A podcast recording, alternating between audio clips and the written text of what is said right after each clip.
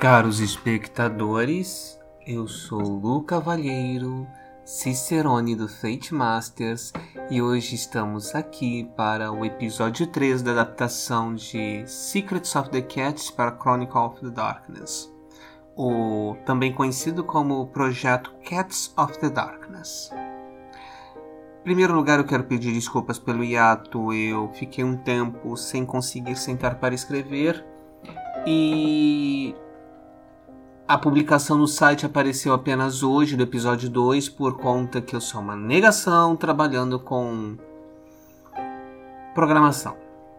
Mas eu consegui identificar o erro, corrigi e já postei, já tá lá. No terceiro episódio, a primeira pergunta que com certeza vocês estão fazendo, a resposta é não. Eu não parei para verificar ainda os termos do licenciamento do Secrets of the Cats eu tive, estive bem enrolado esses últimos dias, eu não tive condições de mexer nisso, então hoje é que eu fiz a retomada e sentei e escrevi mais um pouco. Dito isso, hoje eu realizei um bom avanço em cima do trabalho. Vamos começar pelo básico. Da último ponto, da última gravação do episódio 2, e eu havia terminado a escrita, eu tinha parado a escrita é, no momento que ia começar a falar dos, das âncoras. Eu tinha feito só a estrutura geral e exposto algumas ideias, alguns raciocínios aqui. E é isso. Hoje nós contamos com a participação especial do Pedro, que está aqui chunchando a cara no microfone. Então, se vocês escutarem um determinado chiado, é só isso, tá? Vocês também vão escutar um outro rosnado de vez em quando, porque isso é Esther e Serendip que resolveram tretar. Enfim, hoje eu avancei às partes mais problemáticas, aquelas que precisavam ser escritas. Atributos e aspirações não precisam ser escritos agora, neste momento, porque vão funcionar de maneira idêntica ao que está no livro não tem nenhum mistério. Quanto às âncoras, virtude e vício vão ser tal como no livro do Chronicle of Darkness. Ou seja, não tem muito que descrever, não vai ser nada diferente. Vai ser virtude e vício, como a gente já conhece, como todo mundo conhece e gosta. Não tem muito o que falar sobre. Além disso, adicionei duas âncoras, que foram o nome verdadeiro e o fardo. Como eu já havia comentado na gravação anterior, eu trabalharia esses dois como âncoras. O nome verdadeiro ficou bem interessante porque ele não só rege a questão do ganho de força de vontade, como ele também abre para testes de degeneração ou seja, quando você vai contra o seu nome, o, a missão que o seu nome verdadeiro te sugere, o presságio que ele é, enfim, você corre o risco de perder propósito, tá? Propósito é a escala de moralidade, lembrando, mortais têm integridade, Vampiros têm potência de sangue, magos têm sabedoria, gatos de Cats of the Darkness possuem propósito. Hum, falarei sobre propósito mais à frente. Então as âncoras, os fardos também. Com relação aos fardos, eu não mudou muita coisa. Eu realmente transplantei a ideia de Touchstone do Vampire the Requiem para questão do fardo, tá? Inclusive o mesmo antecedente de Touchstone vai funcionar idêntico em Secret para fardos. É... Um Touchstone é necessário, um Touchstone, olha, um fardo é necessário para que o personagem tenha acesso a algumas coisas. O fardo é necessário para que o personagem não corra risco de degeneração, então são meia-noite e 15. Eu estou só apresentando mesmo, só para prestar contas do como o bagulho tá andando, tá, gente? Não esperem detalhes muito avançados. Mas basicamente vai funcionar que nem Touchstone de Vampire the Hacking, certo? Sem muito mistério, sem muita dor de cabeça. O...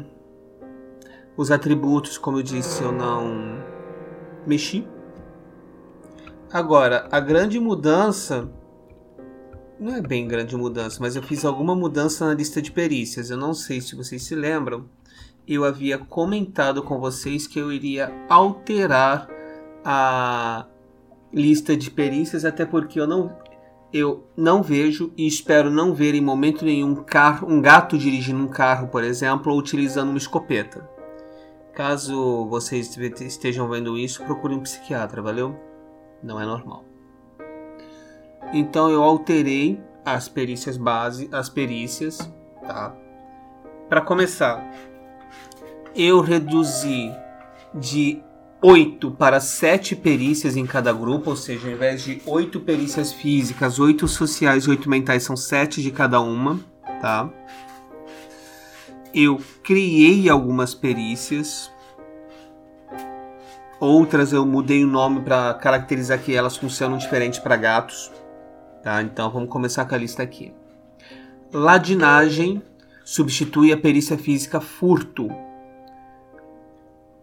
pura e simplesmente para adaptar a perícia às limitações de um gato, que não tem polegares opositores, não possui conhecimento bom de mecânica e engenharia como um todo, então ladinagem,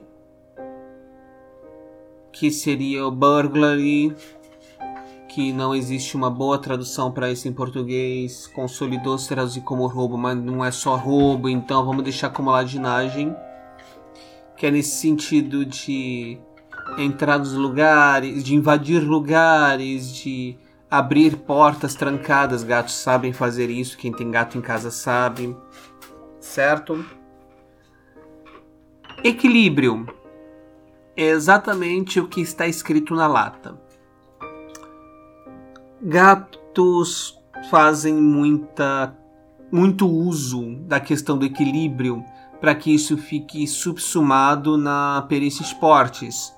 Então eu achei por bem separar o equilíbrio do resto dos esportes como um todo. Até porque eu tenho, tenho 16 gatos em casa. Eu sei que alguns são muito bons correndo e pulando, mas equilibrar-se em lugares estreitos ou então escalar coisas não é exatamente o departamento desses fulanos, né, Pelúcio? É, enfim. Instinto felino tá como uma perícia física nova que segue a mesma lógica do instinto primitivo do lobisomem apocalipse, que é a capacidade que o gato tem de agir por instinto. É, está como perícia física porque, como diria o Papai Noel nos A Lenda dos Guardiões, enfim, é uma questão de sentir com a pança. As perícias sociais não foram alteradas, eu apenas alterei o nome da perícia manha para malandragem, porque manha é uma tradução de merda para Streetwise manha, não é. não contempla o que Streetwise é e ao mesmo tempo tem mais coisa em, tem coisa em manha que não tem Streetwise e vice-versa. Malandragem fica melhor. Sem contar que gatos são malandros por natureza, então dane-se. As perícias mentais foram as que me surpreenderam porque eu pensei que ia jogar tudo fora e só joguei algumas.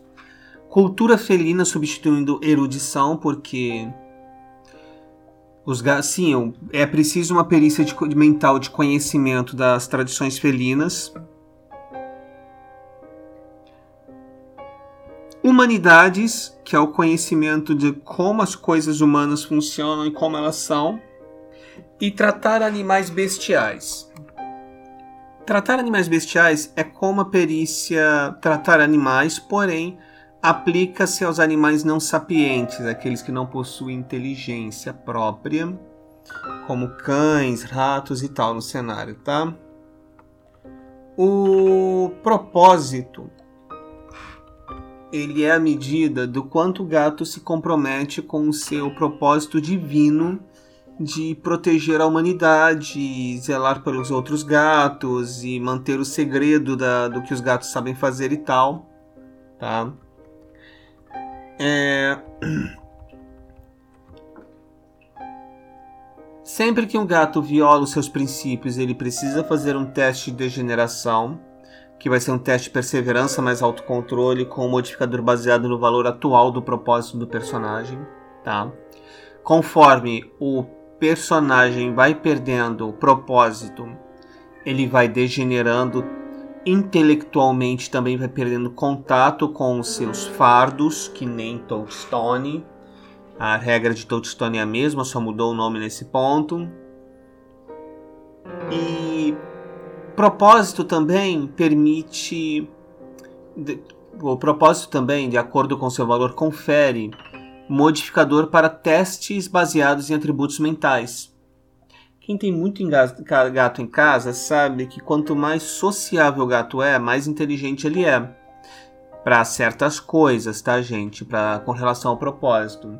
Não é que gatos ferais não sejam inteligentes. É que eles não demonstram o mesmo tipo de inteligência que o gato de Secrets of the Cats teria, tá? Então, para representar isso, eu adicionei como ou segunda função do propósito conferir o modificador para testes de atributos mentais, tá? Conforme o gato vai perdendo o propósito, ele vai ficando mais bestial, até ele chegar a caso ele chegue a propósito zero, ele se torna tão bestial que ele deixa de ser um animal sapiente. O narrador assume, o jogador, caso queira permanecer na mesa, precisa fazer outro personagem. Tá? As escolas de magia felina foi mais ou menos, não deu muito trabalho, foi só um trabalho de transcrição, tá, gente? Porque só adaptação dos efeitos inatos das perícias mágicas em Secrets, ainda não mexi nas façanhas. Mas é só adaptando regra, ah, você rola perícia tal, não, peraí, em Chronicle of the Darkness, rola isso, mais isso, mais aquilo. Nada muito bizarro. Com relação ao inefável, o atributo de resistência sobrenatural dos, dos gatos, eu em conversa recente com Rafael Werneck do RPG World, ele me fez pensar numa questão e arredondando com a palomita, eu consegui chegar numa solução. Como é que até mesmo as outras criaturas sobrenaturais não sabem que os gatos são seres sobrenaturais, capazes de fazer isso e aquilo, cacete a quatro e carregar a pia da cozinha nas costas? Assim como os humanos comuns é, precisam fazer um teste para se lembrar do, das criaturas sobrenaturais que viram as coisas sobrenaturais e o caralho a quatro. As, os efeitos sobrenaturais que os gatos geram, eles provocam clash of wills, uh, choque de vontade em cima de todo mundo. Entretanto, quem não for um gato sofre um redutor de 5 dados no Clash of Wills quando for fazer um choque de vontade contra um gato. Basicamente, até mesmo criaturas sobrenaturais têm uma probabilidade muito pequena de se lembrar que o gato é uma criatura sobrenatural. Por conta desse menos 5. A gente estava fazendo, eu e a Palomita, uma matemática estatística por alto. É preciso uma certa, um certo grau de experiência para conseguir sobrepujar o gato num, num, num, teste de choque de vontade. Um personagem inicial vai ter 3, 4 dados, se muito, para fazer o choque de vontade, que é o atributo de resistência mental ou social, dependendo do caso, contra o atributo de resistência sobrenatural mais o atributo de resistência mental ou social do gato. Só que o gato não tem o penal de 5 dados. Então, já começamos aí que, em termos de personagens iniciais, o gato faz um choque de vontades contra um dado de sorte. Essa foi a solução simples para garantir que realmente não só as criaturas sobrenaturais não percebam os poderes sobrenaturais do gato, como uma pessoa que tem muito gato em casa, tipo eu, também nunca tenha percebido, porque sabe como é, né? Apesar de serem 16 gatos, a probabilidade diz que uma hora eu, eu, algum deles ia pisar na bola e mostrar o que não devia. Entretanto, eu tendo menos 5 dados para notar o que está acontecendo, dá uma senhora vantagem para eles. Então é isso, gente. É, como essa adaptação está sendo feita para o evento do, do OD Latin America relativo ao Dia Internacional da Mulher, eu não vou escrever tanto mais sobre é, generalismos, eu vou partir agora para adaptação das façanhas mágicas para Secrets. Eu vou, a pedido da Palomita, eu vou pegar, vou escrever os personagens, escrever as aventura, a aventura também. Então, agora o próximo episódio não vai ser se tudo correr bem, tá?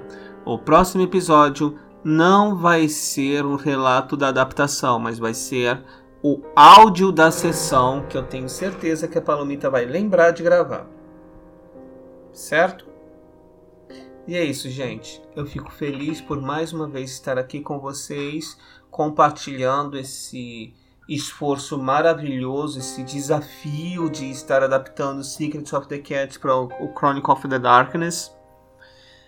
Fiquem atentos que em breve teremos mais notícias e é isso aí, gente. Com isso eu me despeço, desejando a todos vocês descumprimentos usuais e bons pesadelos.